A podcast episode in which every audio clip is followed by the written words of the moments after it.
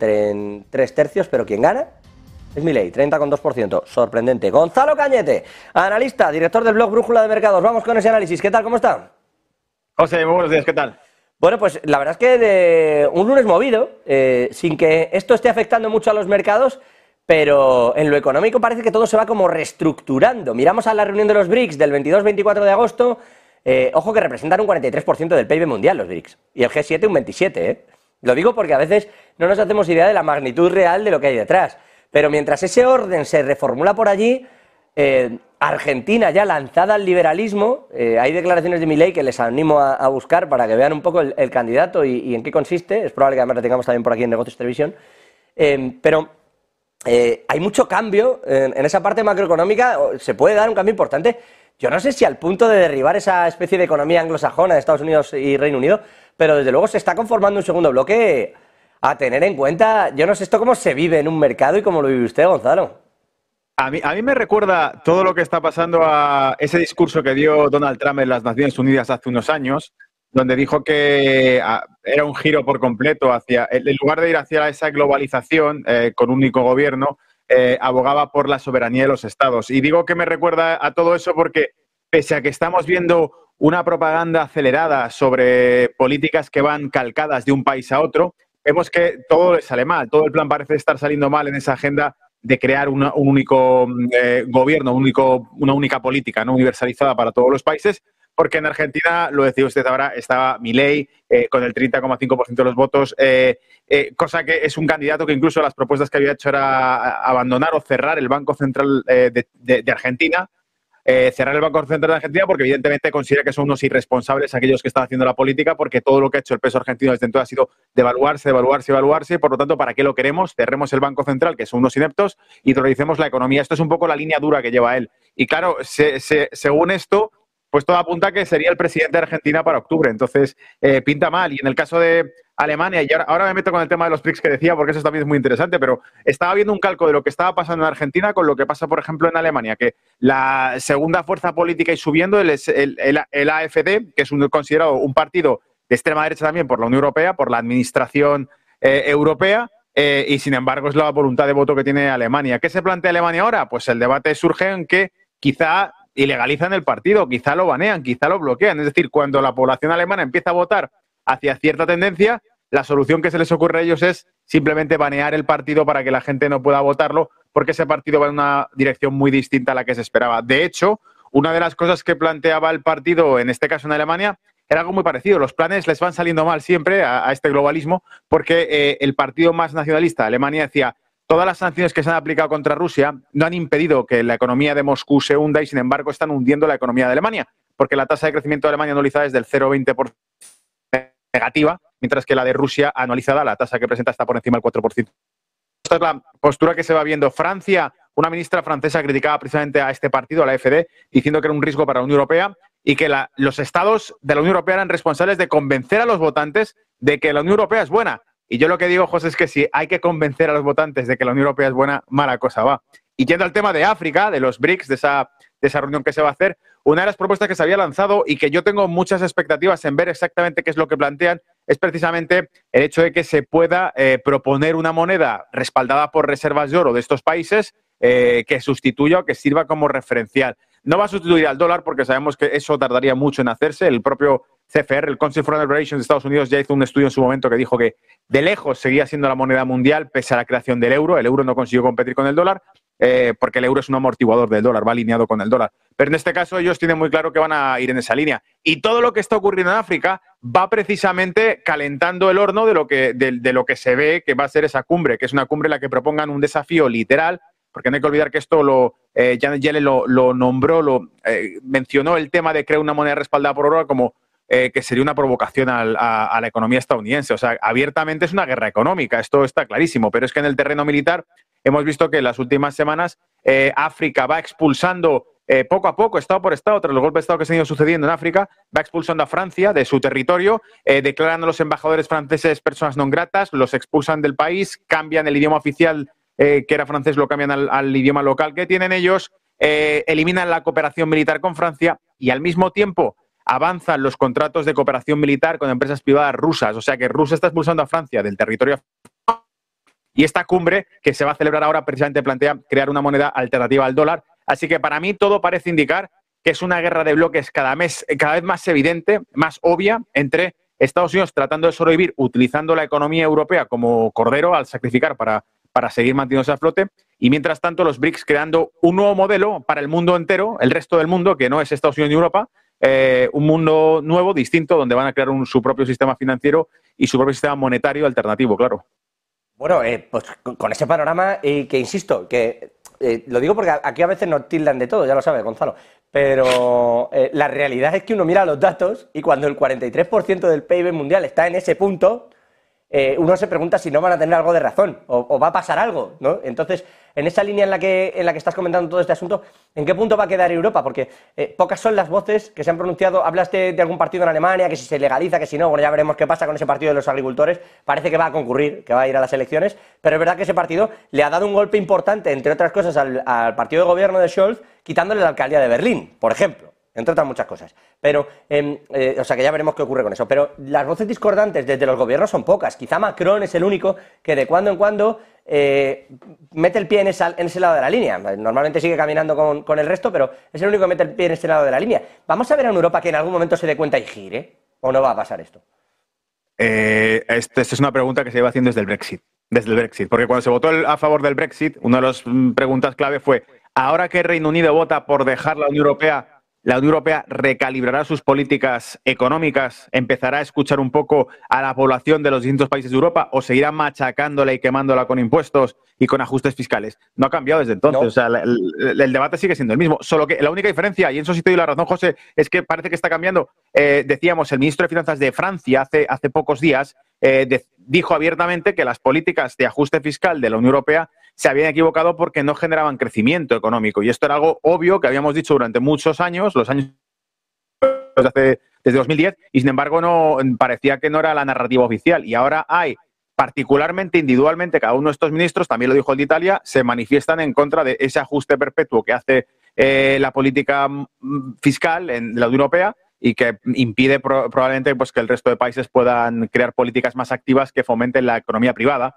y mientras tanto generan una altísima dependencia de, ese bloque, que es un bloque básicamente mutualista. Alguna vez lo he dicho, lo dijo Nigel Farage, que por cierto, eh, JP Morgan le ha bloqueado las cuentas bancarias. Pero Nigel Farage, el líder del partido eh, británico, el, líder del Partido Nacionalista Británico, cuando estaba en el Parlamento Europeo, dijo que los mismos monstruos que habían creado la Unión Soviética estaban sentados en ese, en ese Parlamento Europeo. O sea que con eso vemos un poco la imagen de lo que creen ellos uh, sobre este futuro de Europa, claro. Bueno, eh, si me permite, Nigel Farage, eh, que efectivamente le han intervenido las cuentas, pero que, vamos, fue el primero que tras decirlo del Brexit, luego se borró del Brexit, no quiso saber nada, hizo campaña, hizo dinero, pero luego eh, de Farage se supo poco hasta que volvió a salir para decir que había sido un fracaso. bueno, un tipo peculiar, Nigel Farage. volviendo a la parte de los mercados, si me permite, economía dubitativa en Europa, ¿qué esperas de esta semana, de estos datos de inflación, de estos datos de crecimiento y sobre todo eh, es verdad que seguimos la línea de la Reserva Federal y de lo que ocurre con la economía estadounidense, pero es que son dos modelos totalmente distintos lo que está ocurriendo ahora mismo. 100%, la evolución es distinta. Eh, incluso la que no es evolución, la política va a otro ritmo por completo. Por lo tanto, lo que he dicho en más de una ocasión es que creo que la política monetaria de la Unión Europea va a tener que seguir sí o sí eh, en la línea de subir tipos de interés porque está con tipos de interés referenciales por debajo de los de, Estados Unidos, por lo tanto no le queda otra cosa que subir, y con una tasa de inflación que está por encima de Estados Unidos, por lo tanto no le queda otra cosa que subir tipos de interés. Así que no creo que vaya a haber ningún cambio. Además, lo he dicho en otras ocasiones, eh, durante los últimos meses, el último año, lo que creo que queda bastante claro es que parece que la Unión Europea toma decisiones que ya vienen en el libro, es decir, que se le han puesto en la mesa y le han dicho tienes que decir esto. Y no me extrañaría porque económicamente hablando lo que hemos visto es que la evolución de la Unión Europea durante el último año va en línea de lo que le diga a Estados Unidos que tiene que ir haciendo. Es decir, eh, por esto estamos viendo que partidos como la AfD en Alemania mm, repuntan y se disparan, o como el Frente Nacional Francés, que ahora se llama distinto en, Francia, pasa lo mismo, porque ves que los intereses nacionales de cada país de la Unión Europea no van acordes con la agenda que lleva el gobierno de cada de esos países. La Alemania básicamente está dinamitando su propia economía y escuchábamos a Slot haciendo comentarios tipo que iba a haber un crecimiento como nunca se había visto desde los años 50 y 60 para Alemania. Y dices, ¿pero dónde si la tasa de crecimiento está negativa? Volviendo al mercado, lo que yo creo que es, que es obvio es que esos datos van a ser cada vez más, más pobres, van a ser datos cada vez más modestos para la Unión Europea, como ya estamos viendo que ocurre para la primera economía de Europa, que es Alemania, que tiene datos malísimos, y que por lo tanto repunte la tasa de paro, eh, desaceleración económica con tercer trimestre consecutivo, sin crecimiento, todo eso se va a ir notando. El mercado puede seguir haciendo lo que quiera, pero se está viendo ya que lo he ido comentando en el blog. Eh, primer, segundo y tercer impulso alcista que ha tenido desde finales de 2022 la economía, o sea, el mercado. Hemos visto que esos impulsos alcistas son cada vez más débiles, cada vez más cortos y ahora el, no se puede negar que llevamos como dos semanas ya prácticamente, quizá más, en un mercado lateral para el DAX 40, para, para la economía alemana, para la bolsa de Alemania, eh, y para el resto de economías, en el caso de España, vemos que hay un triple techo, 9.500 puntos del IBEX 35 que no pasa y que cuando pasa encima los pasa de forma exagerada, de forma dramática, sin saber muy bien hacia dónde va y que corrige. Vimos que se fue a 9.600 puntos y cayó a 9.300. O sea, tiene movimientos muy volátiles que van dependiendo del mercado eh, europeo. Por eso creo que lo más prudente sería seguir la cotización del DAX 40 o del Eurostox para ver exactamente lo que va ocurriendo. Pero ya digo, estamos viendo que se está lateralizando el precio el euro se va debilitando, repunta de nuevo el dólar. Mm, entonces, para mí no es un mercado muy optimista el mercado europeo ahora mismo. Eh, ¿Y dónde sí? Porque China ha vivido una mañana también difícil de mirar eh, debido a esa burbuja inmobiliaria que poquito a poquito, digan lo que digan, va estallando. El, propio gobierno chino favorece ese estallido. Eh, lo controlará más o menos, pero desde luego está intentando que, se pinche de la forma más suave posible, pero de vez en cuando vemos caídas como la de hoy. Estados Unidos eh, uno no sabe muy bien qué pensar. Le traslado también esta pregunta porque eh, ve los datos, ah, se habla de recesión suave o incluso de ese famoso Goldilocks, de que no hubiera recesión y sí que rebajase la inflación. Pero no sabe uno qué pensar porque, mira, hay determinados datos que, suenan a grieta oscura, eh, suenan, suenan raro y, de repente eso, eso termina de ceder y hay una crisis detrás. Y onda, pues no lo vimos venir, ¿no? que es también un clásico en esto. y en Europa es que todos los datos son negativos directamente. Entonces, ¿dónde estar? ¿Qué hacer? Claro, eh, para muchos han apuntado incluso los emergentes. Uno de los últimos informes que leí de BlackRock decía que el futuro estaba, de momento, para los próximos años en los emergentes, sencillamente porque estimaba que de uno a dos años la inflación no se, no se iría. Hemos visto que sí, pero de hecho lo que también hemos visto es que los factores que reducían la inflación occidental, la recesión va vinculada con una política monetaria severa y dura. Esa política monetaria severa y dura se ve descontada como que ya no va a ocurrir porque la inflación ha ido disminuyendo. El problema es que los factores de inflación que disminuyeron la energía y los alimentos. Hemos visto que hay dos cuestiones que ponen en tela de juicio que eso se vaya a mantener, que es básicamente lo que dijo la Reserva Federal. Hubo varios miembros de la Reserva Federal del FOM que dijeron eh, sería muy optimista pensar que esta reducción de la inflación se va a mantener. Eh, el acuerdo del grano, el fallido acuerdo del grano, lo que va a hacer es que vuelve, puede ser un factor inflacionista sobre el alimento, que es lo que cayó en las tasas de inflación, y el factor de energía, que estamos viendo que desde luego no se arregla el problema con Rusia. Y si no se arregla el problema con Rusia, el factor energético va a seguir siendo un problema para Europa, que no tiene en absoluto independencia energética y que si consigue energía es a costa de Estados Unidos que hace negocio con Europa y que saca a un producto mucho más caro del que lo podía consumir antes Europa. Por lo tanto, mientras exista ese problema con Rusia, no se va a resolver el problema energético. Cuando llegue el invierno veremos cómo vuelve a eh, apretar al alza la inflación, que es lo único que disminuyó, la energía y los alimentos. Pues los dos están tocados ahora mismo. Y para el caso de eh, China, comentaba usted, presidente, en el caso de China lo que hemos visto es que tenía mecanismos, tú lo has dicho, es una evolución controlada. Van activando mecanismos de liquidez poco a poco y sin dramas, porque ya sabemos que el Partido Comunista Chino lo tiene todo bastante calculado siempre en el, de forma largo plazista, es difícil sorprenderle, por lo tanto lo que van haciendo es estímulo fiscal, estímulo monetario que empezó a activarse hace más de un mes ya. Eh, con tasas de interés, con concesión de créditos y facilidades al sector inmobiliario. Saben de sobra qué sectores están parece que hay un capítulo por detrás de la, economía occidental, que parece bastante más volátil y más caótica que la de China en estos casos, eh, aunque también tiene altísima dependencia de la economía occidental. Si la economía occidental no tira, toda la demanda externa que tiene China, que es la fábrica del mundo, se cae y por lo tanto China entra en recesión económica también.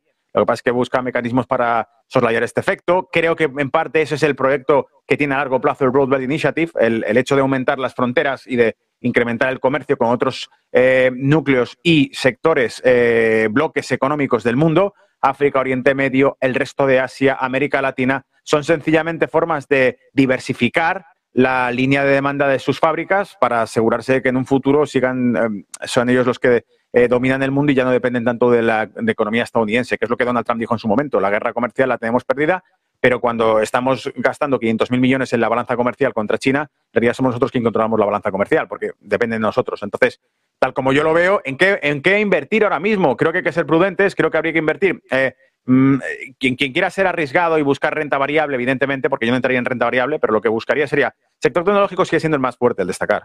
El sector energético también hemos visto que ha repuntado y con toda esta fiebre verde del Green Deal estadounidense que fracasa, como ya lo han dicho varios CEOs en Alemania, ¿no? que son políticas irresponsables, eh, e inseguras, eh, viendo que todo esto se traduce en que quieren vender los coches eléctricos, aunque contaminen igual fabricando baterías y creando minas, todo esto pasará en algún momento y de nuevo volverán, como ya ha dicho más de uno dentro del, del sector de la industria del, del, petróleo, eh, el combustible más utilizado en el mundo sigue siendo el petróleo. Y cuando toda esta fiebre pase y cuando vuelvan a entrar en altos déficits y vuelvan a haber eh, una altísima presión fiscal por nuevos impuestos verdes, lo de las autopistas, súmale todo lo que quieras. Cuando todo eso pase, evidentemente el, sector que más descontado está, porque ha sido el más atacado, es el sector de los hidrocarburos. Por lo tanto, buscar ExxonMobil, Chevron y compañías que han dominado el gas y la energía sigue siendo clave. Hace poco veíamos que el proyecto Veritas sacaba las palabras filtradas en un bar de uno de los eh, ejecutivos, directores ejecutivos de Siemens Energy, que decía, nuestro negocio son las turbinas de gas, no los paneles de energía solar. Y lo admitía el tipo entre una cerveza y otra en un bar.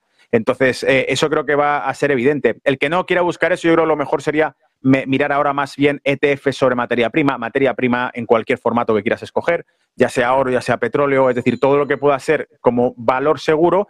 De hecho, es lo que cuando empezó todo este conflicto entre Rusia y la OTAN, eh, antes de que hubiese tanto enfrentamiento directo, una de las palabras que dijo Vladimir Putin fue que Bretton Woods 3 se basaba en eso, se basaba en que las economías de riqueza ficticia habían terminado. Supongo que se estaba refiriendo a las políticas monetarias de fabricar billetes Monopoly para tapar agujeros en Europa y en Estados Unidos. Eso se había acabado porque es evidente que el modelo está fracasando y están altísimamente endeudados y ahora tienen que enfrentarse con tasas de interés más altas. Eh, mientras que el modelo económico que emergía ahora era un modelo económico basado en monedas respaldadas por materias primas, por energía y dijo por alimentos. O sea, cuando habla de alimentos, supongo que se estaban refiriendo también, por ejemplo, al, acuerdo del grano, el control que está haciendo oportunista Rusia de tratar de conquistar toda la zona costera de Ucrania para poder ocuparse ellos de la exportación y que toda la exportación que quede sea a través de las rutas continentales con Europa, que ya sabemos que Polonia y Hungría se niegan porque perjudica su propio sector agrícola, mientras que, bueno, en el caso de España, pues deja pasar el producto de Marruecos, etcétera. Entonces, tal como está configurado el mundo, yo diría que la materia prima es lo que deberíamos estar observando quizá emergente si te quieres meter en renta variable. Y si te quieres meter en renta variable de Estados Unidos, por ejemplo, no de Europa, pero de Estados Unidos, sector eh, tecnológico, por ejemplo, o sector energético de las propias compañías petroleras que hayan sido más castigadas, que estén más descontadas y que tengan, por tanto, más recorrido eh, alcista si viene un mercado positivo y que tengan mayor resistencia si viene un mercado negativo. Vamos a mirarlo, vamos a vigilarlo, eh, especialmente este asunto del grano, que parece una tontería, pero que poquito a poquito, poquito a poquito se va disparando, el trigo en máximos, eh, está habiendo problemas reales de abastecimiento y eso se ve esta misma mañana, ya que está con esto, la tensión era evidente cuando un buque de guerra ruso ha frenado a un carguero con bandera de Palau solamente para inspeccionarlo, que no llevara armas ni grano. Ojo, armas o grano, este es el nivel. Este, por eso están donde están y por eso Gonzalo Cañete, analista y director de Brújula de Mercados, le pone ahí el detalle y la chincheta, como siempre, con muy buen tino. Gonzalo, gracias. Váyase de vacaciones, que está todo el día también aquí. Acabo de volver hoy. pues le agradezco que esté. Gonzalo, gracias. Un abrazo. Hasta luego. Bueno, mirando al resto de noticias, decíamos, este asunto del grano